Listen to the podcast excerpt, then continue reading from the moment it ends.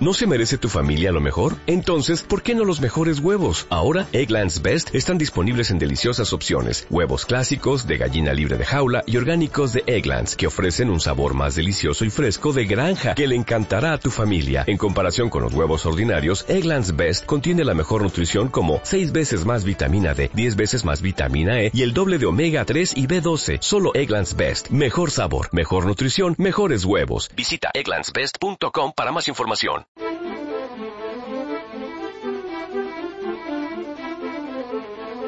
En Radio 5, Doble Hélice.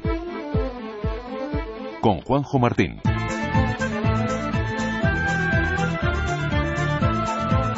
El 2014 ha sido un año intenso, lleno de grandes noticias, algunas buenas y otras malas. Durante este año les hemos contado grandes descubrimientos, desarrollos, inventos, pero también ha sido un año de enfermedades, muertes y epidemias. Hola, bienvenidos al primer programa de 2015 de Doble Hélice. Es difícil hacer un resumen de todo un año en apenas 30 minutos. Aunque complejo, nuestra intención es contarles lo más destacado de este año pasado, desde el punto de vista sanitario, claro está. Si nos hicieran recordar este año pasado, seguramente la gran mayoría recordaríamos al ébola, las células madre o quizás la resistencia a los antibióticos. Y si no recuerdan nada, no se preocupen, nosotros en la próxima media hora haremos un repaso de lo más importante de este año, de este año pasado, lo más importante por supuesto desde el punto de vista médico y sanitario. Me gustaría que nos acompañaran en este viaje que haremos al pasado, al año 2014. Detrás de cada fármaco, de cada tratamiento, existe un mundo apasionante de investigación. Doble hélice. Y para hacer este repaso por lo más importante de 2014 desde el punto de vista médico, sanitario, biosanitario, si lo quieren, tenemos con nosotros a Javier Salas, que es periodista científico de materia, que es el portal de ciencia del periódico El País. Javier, gracias por estar con nosotros. Buenas ¿Qué tardes. tal? Encantado bueno, no estaría fácil re resumir un año en 30 minutos, pero lo vamos a intentar y seguro que lo vamos a conseguir. Si tuviéramos y si preguntáramos a los oyentes que nos mencionaran una noticia de este ámbito que nos mueve a, alrededor de esta mesa de doble hélice eh, del año 2014, seguramente dirían ébola, ébola, una palabra que se nos ha clavado ya en el alma y que llegó hasta España. El ébola mmm, no es una enfermedad que surgiera en el año 2014. Se hizo popular quizás, pero, pero ya existía. Sí, es una, una enfermedad que, que, por primera vez se, se tuvo noticias en 1900, 1976, que fue donde cuando hubo el primer brote conocido de, de ébola, que hasta, hasta el momento es el segundo, el segundo que más eh, víctimas mortales causó. Uh -huh. eh, solamente este, que, que, sabemos que es una cosa excepcional, ha causado más, más muerte. Eh, desde entonces no teníamos más noticias del ébola eh, más allá de, de, las películas que digamos que era un agente de, de miedo no era como un asteroide que cae sobre, sobre la tierra o un, o un brote de ébola que, que, termina arrasando con todo el mundo. En este caso afortunadamente no ha sido así pero eh, porque recordemos luego luego si quieres repasamos digamos cronológicamente cómo ha evolucionado este brote pero hubo momentos en los que se temió que realmente afectara a, a muchos millones de personas porque de momento nos, en aquel momento no se habían puesto digamos todos los, los, los, los medios no se habían llevado allí todos los, los sistemas para poder eh, ponerle coto al, al, brote y evitar que se extendiera de una forma eh, mucho más dramática de lo que sigue. Para que lo entiendan nuestros oyentes, hay que contarles que el ébola es una enfermedad que está sobre este planeta y que afecta a los humanos desde en torno al 76, hace pues 38 años, que cada año tenía pequeños brotes en aldeas aisladas que como venían se iban, eh, morían algunas personas, pero bueno, ese brote desaparecía. ¿Qué hubo de diferente este año? ¿Qué pasó? Claro, es muy importante eh, conocer el caso, el primer caso, para, para, entender muy bien cómo funciona el ébola. El ébola es, una, es, un, es un virus que, eh, si es tan salvaje en África, es evidentemente porque allí, digamos, sus sistemas de salud son bastante más precarios que los nuestros, pero es porque el virus está allí. El virus es un virus que vive con los, con los, vampi con, con los vampiros, con los, con los murciélagos, perdón, sí. sí. sí.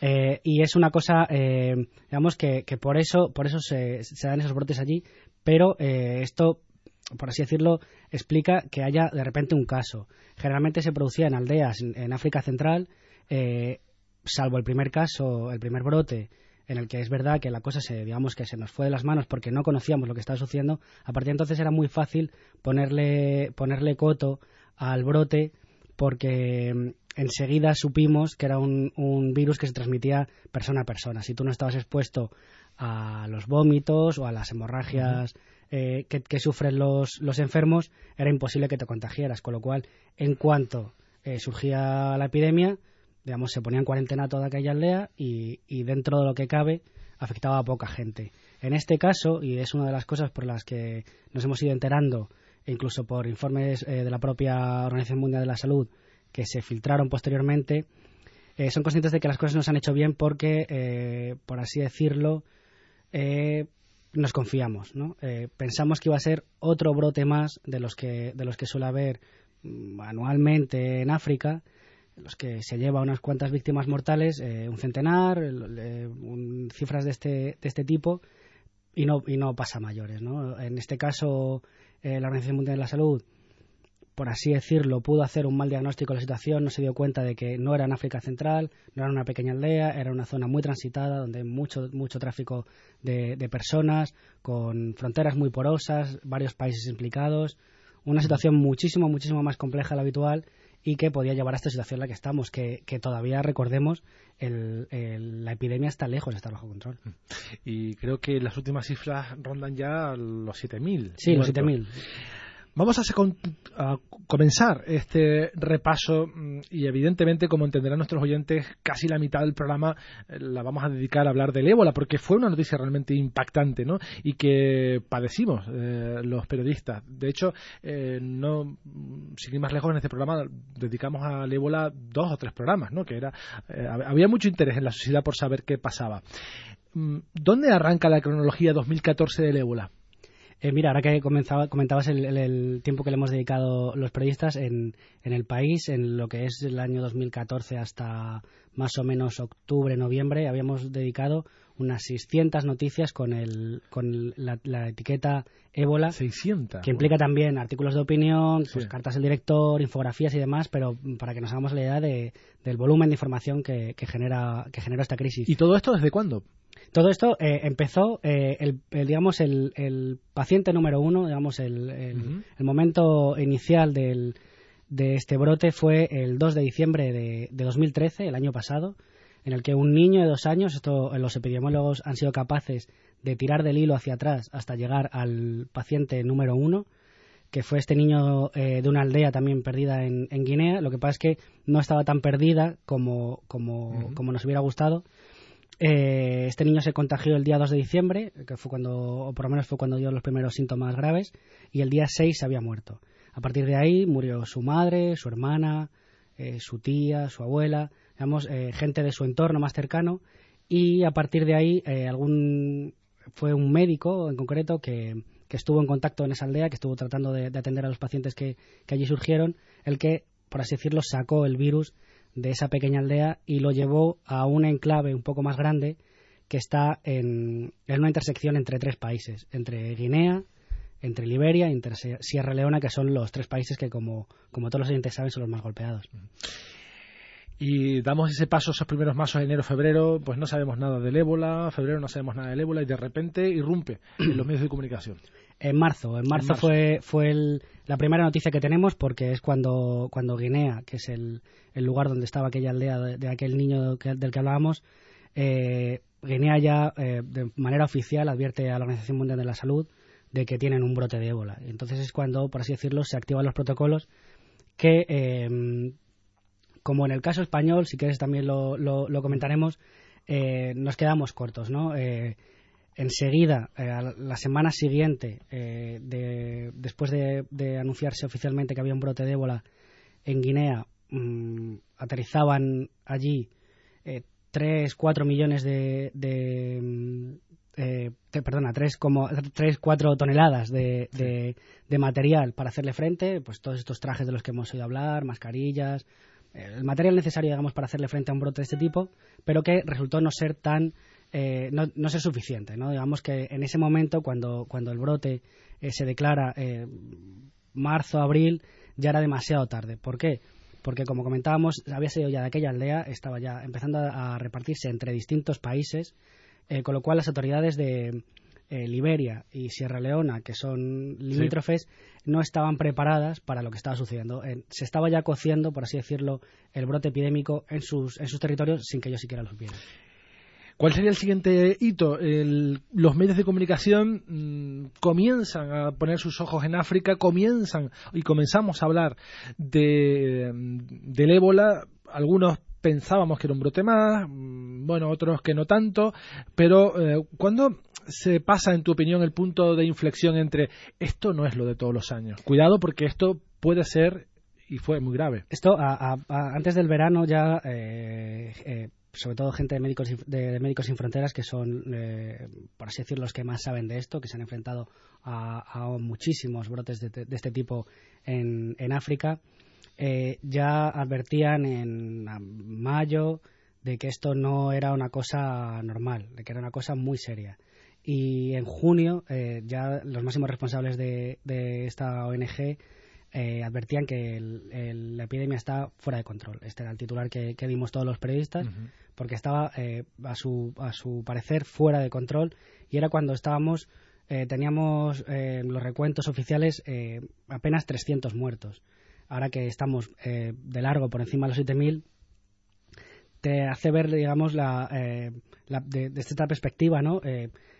Lo fácil que es que un brote de este tipo se, se, se, nos vaya de las manos, ¿no? Con 300 muertos, que tratándose de una enfermedad como esta, que solamente se contagia de persona a persona, de, tienes que haber estado en contacto muy directo con alguien mm. muy enfermo, eh, y aún así se te, puede, se te puede ir de las manos porque no has podido eh, poner mm, en cuarentena, como hicimos en España, a, a aquellas personas que se temía que hubieran estado en contacto con un enfermo, eh, y en cuanto, como comentábamos, en aquella zona con fronteras muy porosas es muy difícil controlar, eh, también se ha acusado a los, a los gobiernos de aquellos países de no haber tomado medidas, eh, medidas apropiadas, porque sí que se tomaron algunas que fueron incluso contraproducentes, de, de cerrar determinado tipo de, de, mm, infraestructuras, de, se habló de cerrar colegios, de cerrar mezquitas. Cierto. Y, y era más era más, más, más oportuno informar a la gente. Digamos que eso fue un, problema que, que, falló, informar sobre todo en cuanto a, a, sus propios ritos. ¿no? Esto sabemos que uno de los mayores focos de, contagios eh, han sido los propios funerales de, de los muertos, que mm, en lugar de ser eh, un lugar en los que se manejara todo con muchísima precaución, eh, jamás tocar el, el cadáver y demás, que es cuando el virus está más, más, más activo y es más peligroso, más, más probable el, el contagio. En los funerales mm, se tocaba al, se lavaba, se, se, hacían digamos, una serie de prácticas completamente eh, fatales en este, en este caso. Y entonces fue eso, junio más o menos, cuando, cuando nos dimos cuenta de que esto estaba fuera de control. Y llegó agosto y además coincidiendo con la escasa, el escaso contenido de, que tenemos los medios de comunicación y bueno, se le da un poco de, aire a todo esto. Es un virus eh, muy cinematográfico, o sea, era la historia perfecta para que acaparara, acaparara la atención de todos los medios de comunicación, como así hizo, pero es que además hubo una vertiente española eh, que luego podemos hablar un poco de la vertiente científica y la vertiente eh, política, que también la tuvo, pero nos llegó a España. Sí, eh, una decisión que fue muy discutida. la decisión de, repatriar a, los misioneros españoles que estaban que estaban contagiados, ¿no? ese, ese momento en el que, en el, que el, virus sale de, de, la zona cero, como, como nos gusta muchas veces a los periodistas llamarlo, eh, cuando el virus sale a, bien a España, eh, hay que recordar en este, en este momento que ha habido muchos más países que han repatriado a sus compatriotas. Eh, Estados Unidos es un ejemplo que, todos conocemos, pero en el Reino Unido también han repatriado, en Francia también han repatriado, en Suecia también han repatriado, e incluso en Alemania han, han repatriado a médicos que no eran alemanes, pero que ellos consideraban que era importante cuidar de los médicos, porque es, digamos son la gente que está en la trinchera, en, primera línea de, batalla, y si, si, caen los médicos, ya sí que es imposible eh, parar el, eh, la epidemia. En este caso, eh, sabemos, es, por lo general, los, el mayor número de muertos siempre son los familiares cercanos, las mujeres sobre todo, que se dedican a, cuidar de los, de los cadáveres y luego, evidentemente, los, médicos, los sanitarios que están en primera línea y que están, digamos, expuestos a, todo ese tipo de hemorragias de las que hablábamos al principio. En este caso ya van eh, casi 600, hemos superado los, los 600 contagiados, más de 300 muertos entre los médicos y, y bueno, y por así decirlo, el, ébola salió de, salió de, África. Salió de África, llegó a Madrid con una expectación espectacular. Imagínense, este cooperante español finalmente murió, pero con su muerte no acabó la historia, porque contagió a un auxiliar de enfermería y ahí comenzó otra historia. Ahí Teníamos el primer caso, digamos, autóctono de ébola fuera de África el 6 de octubre, cuando por fin nos, nos enteramos de que, de que, alguien se ha contagiado de ébola fuera de África, por primera vez en la historia y, nos enteramos eh, al mismo tiempo que van sucediendo las cosas de que las cosas no estaban bien diseñadas, ¿no? Hubo mucha crítica, alguna, alguna digamos, fuera de lugar, pero... pero alguna rueda de prensa. Alguna rueda de prensa no muy bien, no muy bien dada, no se, no se, no se ayudó en nada a tranquilizar a la población, aunque es verdad que por así decirlo, y ahora lo decimos, a todo lo pasado es más fácil de decirlo, eh, nunca hubo un, peligro real de que se convirtiera en, una epidemia en España.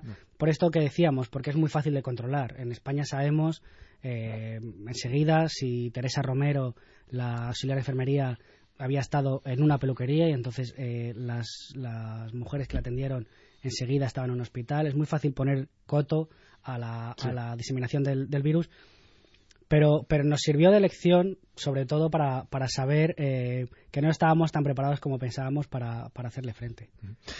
Y bueno, ya afortunadamente eh, la OMS ha borrado del mapa de ébola España, ya estamos libres de, ébola, la enfermedad no ha terminado, sigue matando en África, pero mm, va a menos. Parece que, es una enfermedad que por ahora eh, no hará mucho que hablar, por ahora.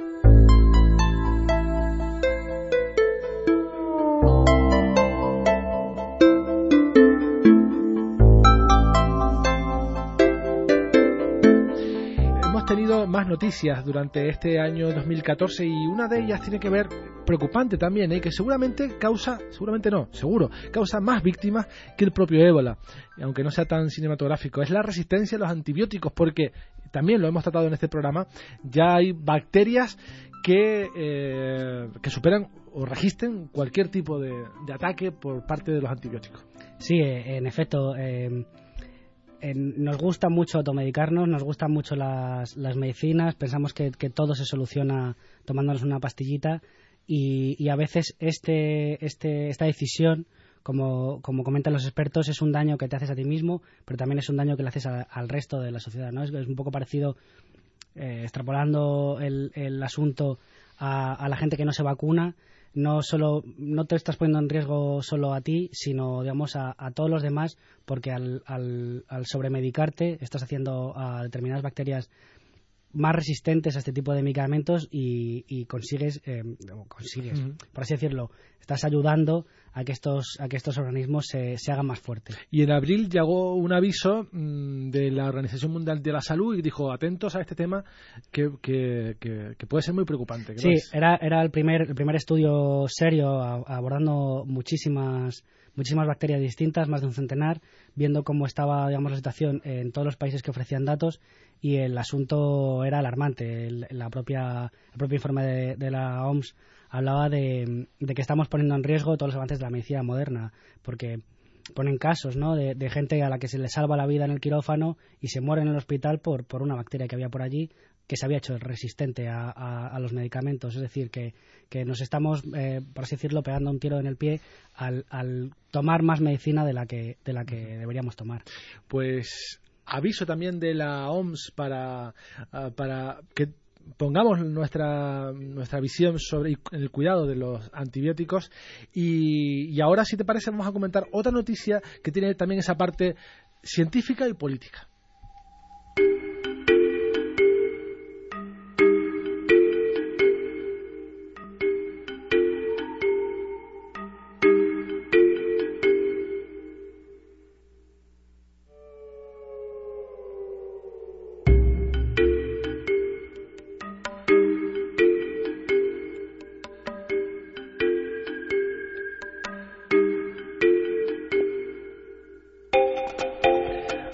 Hablamos, Javier, de un fármaco contra la hepatitis C, un fármaco que ayuda y cura a los pacientes que tienen esta enfermedad, pero que aparte de, la gran noticia, ¿no? del, desarrollo de un fármaco que puede curar una enfermedad como esta, de forma paralela surgió el problema o la polémica de que era un fármaco muy caro y que la seguridad social no lo pagaba, de que había negociaciones con la farmacéutica, de la que la farmacéutica se estaba aprovechando y, abusando de, este desarrollo con unos precios abusivos.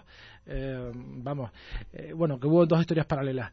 cuéntanos, ¿cómo, qué, ¿de qué medicamento estamos hablando? Sí, es una de esas situaciones de las que, en las que se pone, digamos, encima de la mesa todo, todo lo que no debería pasar cuando hablamos de, salud pública, ¿no? Eh, uno, uno, espera que cuando, cuando tiene una enfermedad, sobre todo cuando, cuando es realmente grave, eh, espera ir a un hospital público que le, que le cuiden y que le dé la oportunidad de, curarse con, con, los mejores remedios que haya sobre la mesa, ¿no? En este caso estamos hablando de, de dos fármacos que se descubrió que se descubrió estos meses pasados que, que tenían una una capacidad demoledora para acabar con la hepatitis C, una enfermedad que, afecta en España a unas 800, 900 mil personas. Eh, no son pocos, son, es, muchísima gente, es muchísima gente que está muy preocupada. Eh, ¿Qué es lo que ocurre? Que estos fármacos eh, son mm, tienen unos precios completamente inaccesibles. Estamos hablando de, de tratamientos de 60.000 euros, rondando... No estamos hablando de que cuesten 100 euros.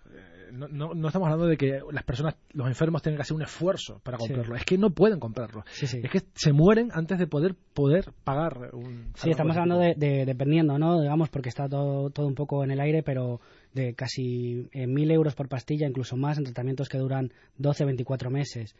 Cuando tú sabes que se trata de un tratamiento que te va a curar, que te va a curar para siempre, es una cosa dramática, ¿no? Ahora estamos, estos días estamos viendo eh, concentraciones, hay encierros, hay llamadas a hacer huelgas de hambre, es una situación muy dramática para mucha gente que no tiene acceso a este tipo de, este tipo de, medicamentos, sobre todo cuando se sienten, por así decirlo, especialmente dolidos porque porque esperan del Ministerio de Sanidad que así se lo, se lo aseguró que podrían contar con este medicamento no eh, es verdad que en cuanto empieza, en cuanto empiezan a aparecer los informes y se sabe que, los laboratorios que, producen estos medicamentos piden muchísimo dinero, eh, cada vez el listón se pone más arriba de la gente que puede acceder eh, a, digamos, a la financiación de estos, de estos medicamentos. Es decir, que, el Estado los subvencione, nos ayude a, que llegue a que llegue gratis a, nuestra casa o, digamos con un, con poca con poco con poca carga de dinero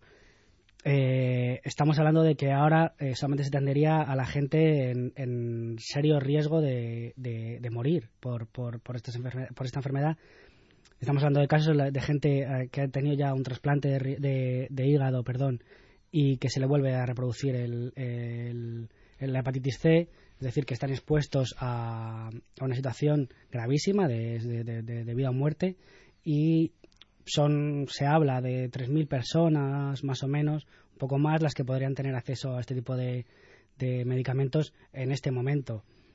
Cuando sabemos que hay tanta gente, tanta gente esperando este, este, este remedio con tantos niveles de gravedad, mm. es, es, una situación dramática. En este año hemos hablado de los aspectos éticos que también están detrás de esta noticia.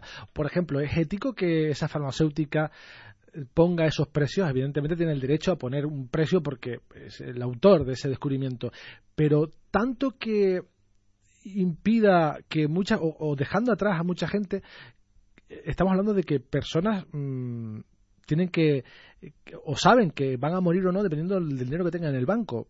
Esto es muy triste, ¿no? Y teniendo en cuenta que solo se puedan curar aquellas personas que tengan más dinero, ¿no? Sí, son situaciones de las que hemos oído hablar en las películas, por ejemplo. Eh, son cosas que pasan con más naturalidad en Estados Unidos en, situaciones donde no tienen una sanidad eh, universal, por así decirlo, que cubra íntegramente los tratamientos, en los que eh, la gente vive con miedo a enfermar porque no solo por lo que el daño que le va a hacer a su, salud, sino porque a lo mejor se quedan sin casa, ¿no? Claro. Y, estas cosas uno no espera que pasen que pasen aquí. Estamos acostumbrados a este tipo de cosas. ¿no? Y pasan. Y, pasan, pasan más cosas. Por ejemplo, hablamos de células madre. Hablamos mucho de células madre en este año.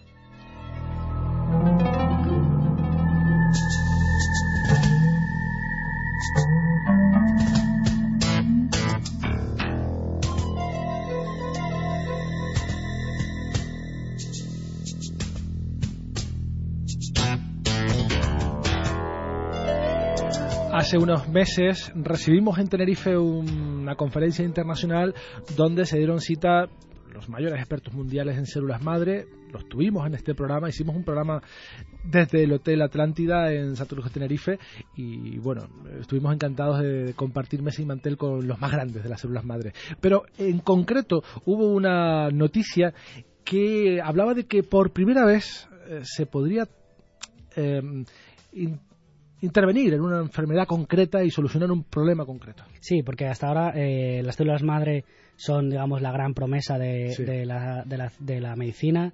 Eh, sabemos que van a poder ayudarnos a, curar cáncer, a, resolver problemas de, hígado, por ejemplo. Eh, pero todavía son, digamos, estamos en experimentos iniciales con ratones, haciendo algunas cosas con, con personas, pero no es una cosa, eh, como decíamos antes, que esté ya en los hospitales que puedas ir allí a, pedir que te, que te, echen un cable.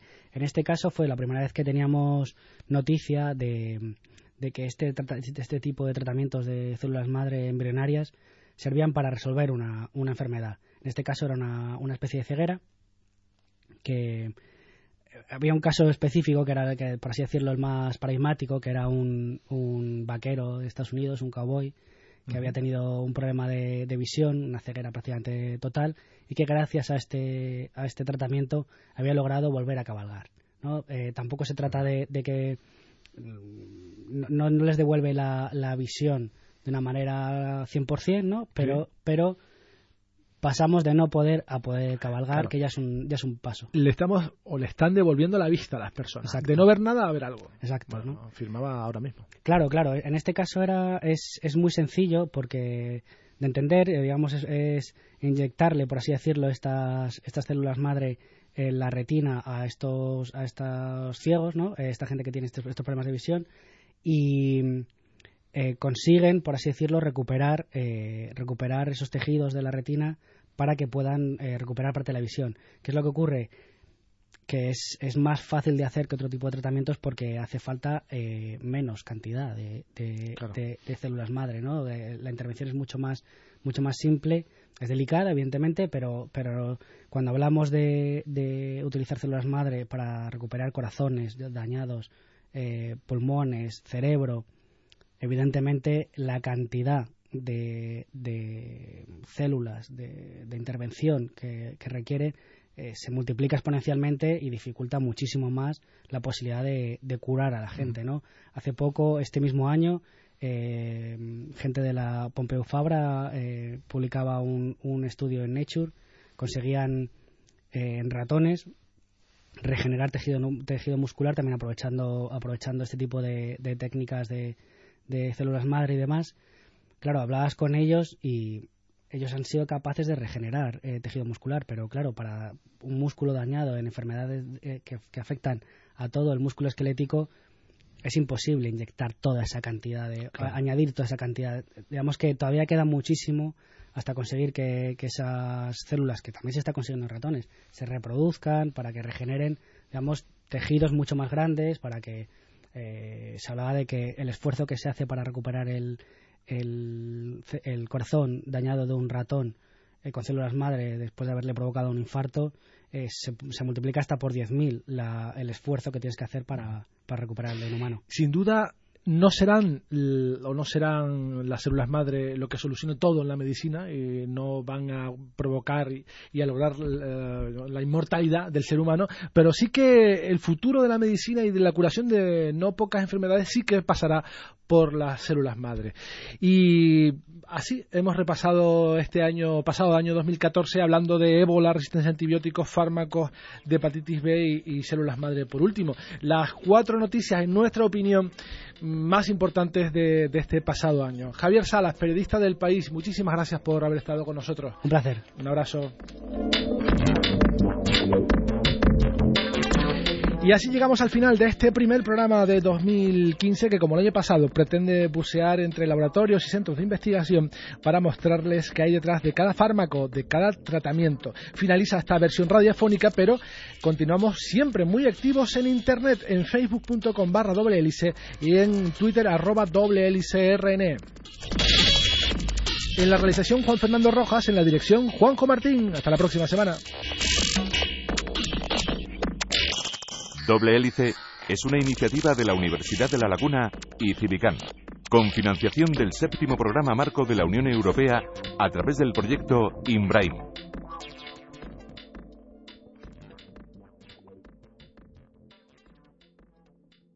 As a new Western Union customer, you can enjoy a $0 transfer fee on your first international online money transfer. Send money to your family and friends back home the fast, easy, and reliable way. Visit westernunion.com or download our app today to get started, and your first transfer fee is on us. FX gains apply, not available for credit cards and transfers to Cuba. Services offered by Western Union Financial Services Inc. and MLS 906983 or Western Union International Services LLC and MLS 906985.